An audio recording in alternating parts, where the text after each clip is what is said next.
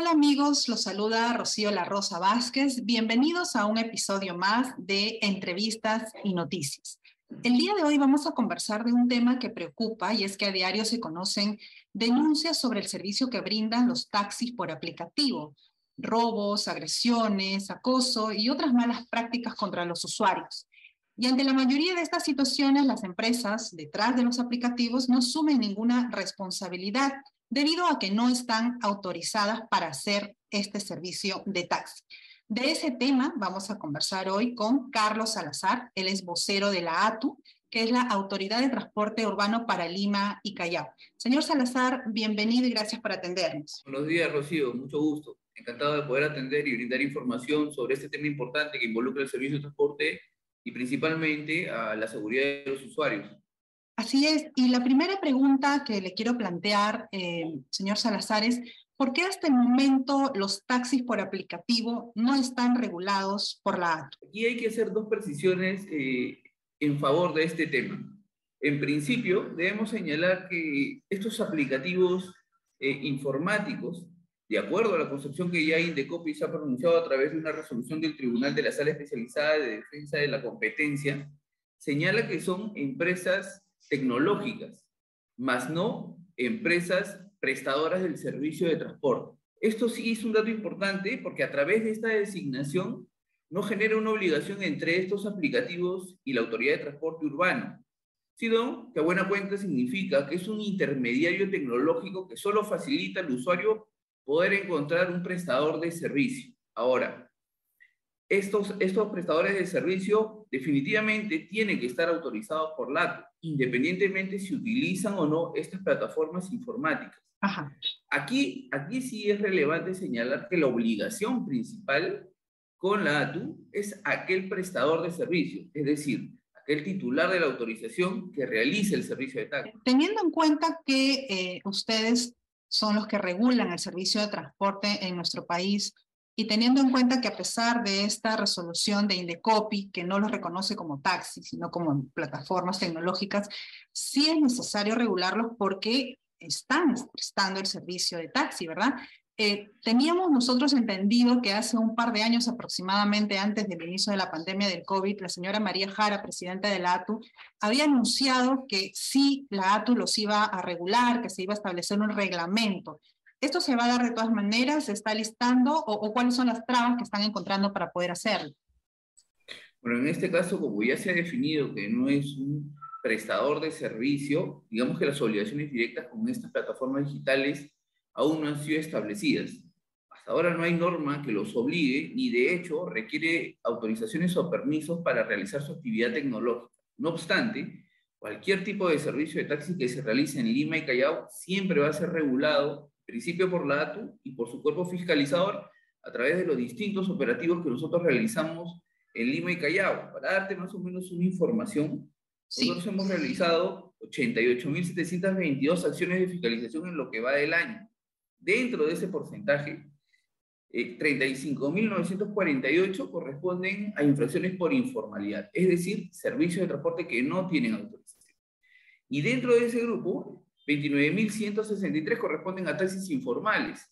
Esto quiere decir que la ATU, en su compromiso de luchar contra la informalidad, viene ejecutando eh, mayor cantidad de operativos justamente para agarrar estos servicios informales en protección del derecho de los usuarios y de su seguridad. Esto quiere decir, señor Salazar, que eh, tenemos que tener en cuenta los usuarios que estos taxis por aplicativo no están autorizados a brindar el servicio de taxi. Eso para tenerlo claro, ¿verdad? Efectivamente, no necesariamente un servicio de taxi que ha sido contratado a través de un aplicativo informático no tiene la autorización del ATU. Va a depender netamente del vehículo, no exclusivamente porque utilice la, eh, plataforma digital, quiere decir que ya tenga una autorización.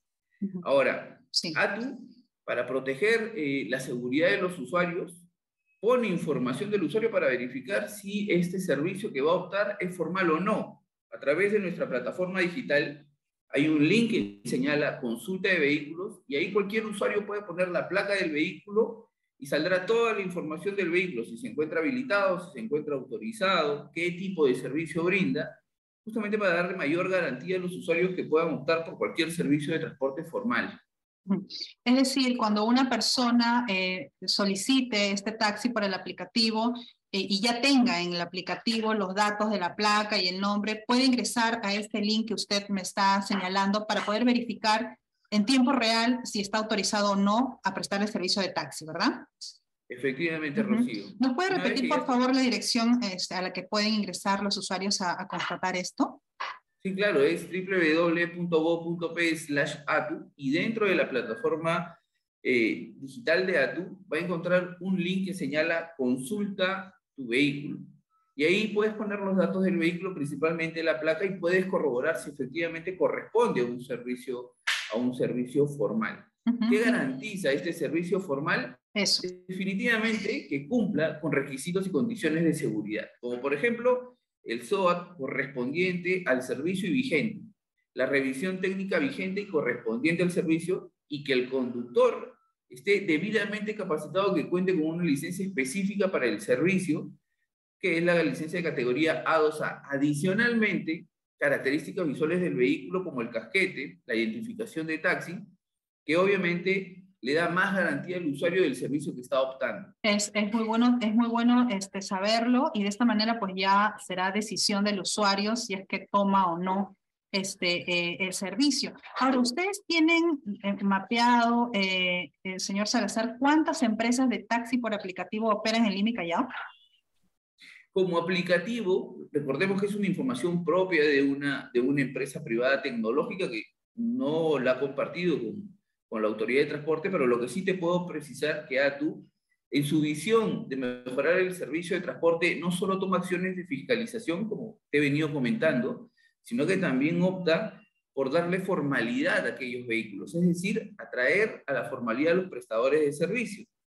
Nosotros a través de la plataforma virtual también, cualquier persona que quiera realizar el servicio de transporte puede eh, registrarse, autorizar y habilitar su vehículo cumpliendo requisitos sumamente básicos y, sin necesidad de apersonarse a las instalaciones de la ATU.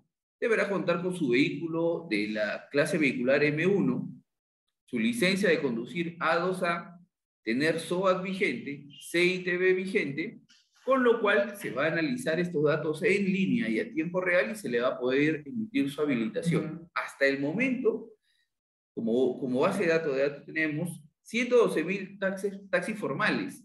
Con ello demostramos que no solo queremos hacer acción de fiscalización, sino que el cambio viene también a partir de atraer a aquellos prestadores a la formalidad.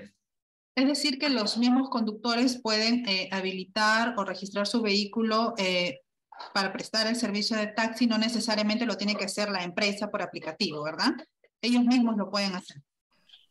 Efectivamente, no, no, hay una exigencia de la participación, de hecho, de, estas empresas de aplicativos, sino netamente el conductor titular de su vehículo que quiera formalizarse y realizar la actividad del servicio de transporte de taxi, solo tendrá que registrarse cumpliendo los requisitos establecidos y como ya te los mencioné hace un momento, para que él ya pueda prestar un transporte adecuado, formal y sin ninguna complicación con la autoridad de transporte. Ahora, recuerdo también que hace aproximadamente dos años, si no es más, el gobierno no llegó a promulgar una ley que en su momento dictó el Congreso para regular a los taxis por aplicativo. Em, recuerdo que entonces esta, esta ley establecía como, por ejemplo, que las empresas instalen una oficina donde las personas puedan hacer eh, el reclamo ante alguna mala práctica o un libro de reclamaciones. Este, ¿Usted considera que de todas maneras sería necesario que el, el Congreso legisle sobre los taxis aplicativos? ¿Sí consideran que hay, eh, un, hay un vacío que llenar?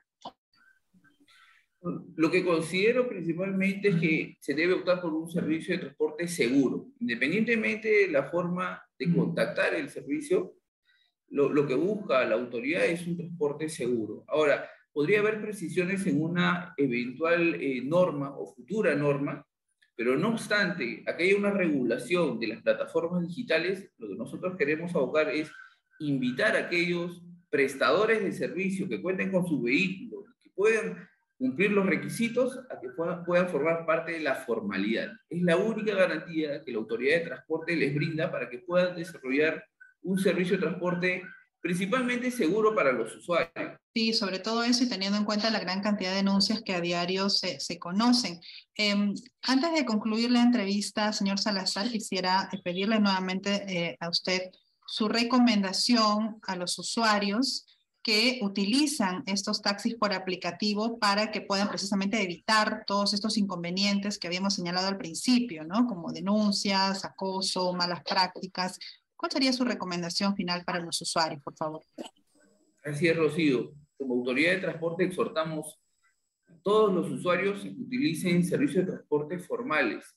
Es un servicio que les va a dar garantía de condiciones de seguridad, como lo ya mencionadas, pero también otras garantías que les brinda la autoridad de transporte, como por ejemplo la información del vehículo que hace instantes conversamos y también la consulta de la misma credencial del conductor.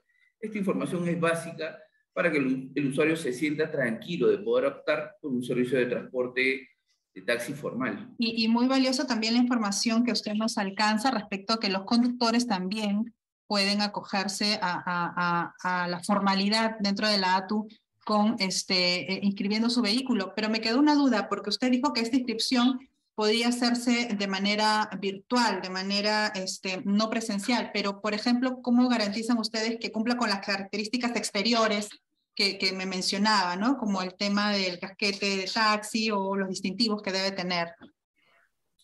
Recordemos que hay ciertas modalidades en el servicio de taxi, no, no todas eh, requieren estas características visuales, pero aquellos que sí lo requieren, llenan una declaración jurada sobre eh, estos requisitos técnicos.